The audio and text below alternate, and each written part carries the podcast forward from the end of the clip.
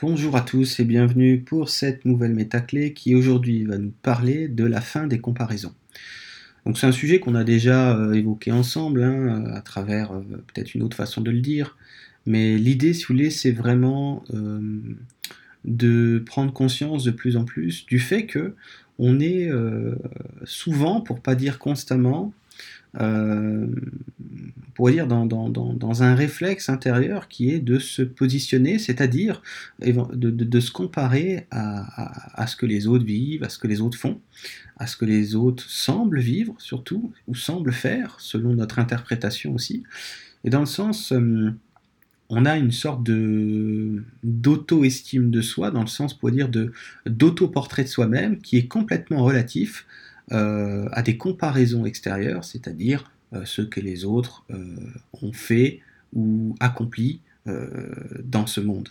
Donc l'idée est de, pourrait dire, mettre à l'index les comparaisons, c'est-à-dire de le plus en plus vous en dégager, dans le sens qu'on ne peut comparer quiconque, dans le sens qu'il n'y a rien à comparer. Pourquoi?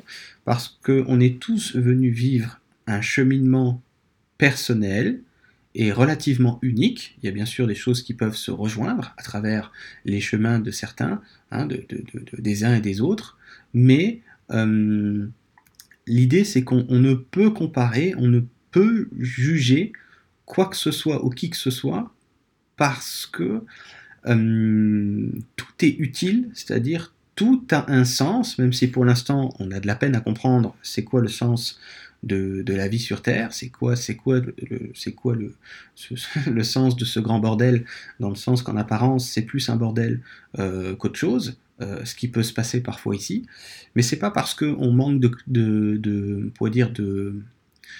on manque de clarté en termes de, comprendre ce qui se passe, que pour autant euh, il faut continuer d'embarquer, si vous voulez, dans, le fait de vous comparer ou dans le fait de oui, c'est de, la division en quelque sorte, hein. c'est de la non-reconnaissance de soi. Donc vraiment, ce que j'essaie de vous partager, c'est voyez dans un premier temps à quel point on est tout le temps en train de se comparer par rapport à un modèle, par rapport à un voisin, par rapport à un collectif, par rapport à, que sais-je encore, par rapport à ce qui se dit, par rapport aux croyances, hein, qu'il faut plutôt être comme ceci plutôt que être comme cela.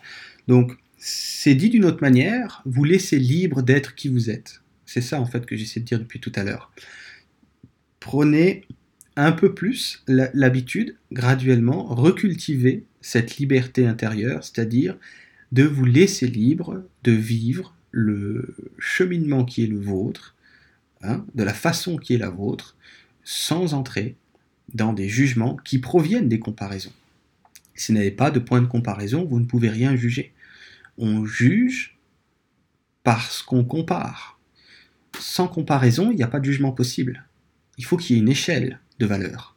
Ça s'appelle une comparaison, par exemple. Hein. on se compare par rapport à un modèle. Donc l'idée, c'est ça. Plus vous allez euh, vous autoriser à être qui vous êtes et à vivre ce que vous avez à vivre dans l'incarnation, le cheminement qui est le vôtre, et moins vous allez être emprunt aux comparaisons, plus vous allez vous foutre la paix, et mieux vous allez vivre au quotidien. Alors c'est pas quelque chose qui est compliqué, c'est juste une sorte de vigilance. Ayez cette petite vigilance du quotidien, de, vous rendre compte dans un premier temps que vous êtes sans arrêt en train de vous comparer aux autres, Et plus vous allez euh, mettre de la conscience sur cet automatisme, ce réflexe qui, qui, qui vous abreuve encore, et plus vous allez vous en détacher, parce que vous allez vous rendre compte de plus en plus que se comparer à quiconque ou à quelque situation que ce soit, c'est facultatif et ça n'a finalement aucun sens. Allez, je vous laisse avec cette, cette réflexion et puis je vous dis à bientôt pour une autre vidéo.